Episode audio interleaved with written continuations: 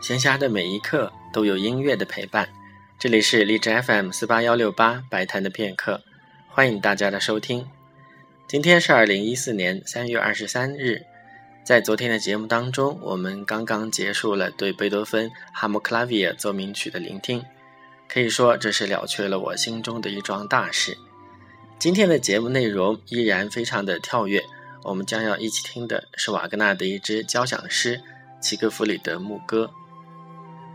如果对前面的节目有印象的话，会记得齐格弗里德是瓦格纳在他的歌剧当中所写的一位屠龙英雄。其实这也是瓦格纳为他的儿子所起的名字。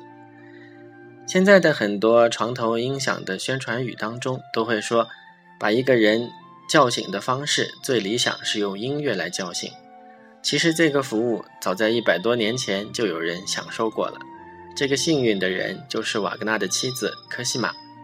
她同时也是李斯特的女儿，以及大指挥家彪罗的前妻。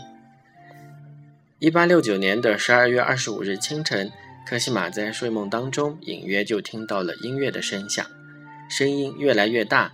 他好奇之下就起床，打开了卧室的房门，发现自家的楼梯上站着一支由十三人组成的小型乐队，而指挥就是瓦格纳本人。